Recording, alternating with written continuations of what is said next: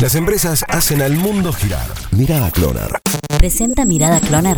Analía Fantini Bailiderma. Potencia tus capacidades. Desarrolla tu talento. La encrucijada del turismo. ¿Qué pasará con el turismo en Córdoba? Es una de las grandes preguntas que se plantean en el sector. Si bien el último fin de semana se puede decir que fue un éxito con hoteles casi sold out en toda la provincia, a pesar de la pandemia, las dudas son por lo que vendrá. En tiempos pre-COVID, Córdoba se había colocado como un importante polo receptor de congresos y convenciones. De hecho, segundo a nivel nacional y muy bien ubicado en Sudamérica. Claro que la pandemia le pegó a todos por igual, pero acá los hoteleros están con más dudas que nunca.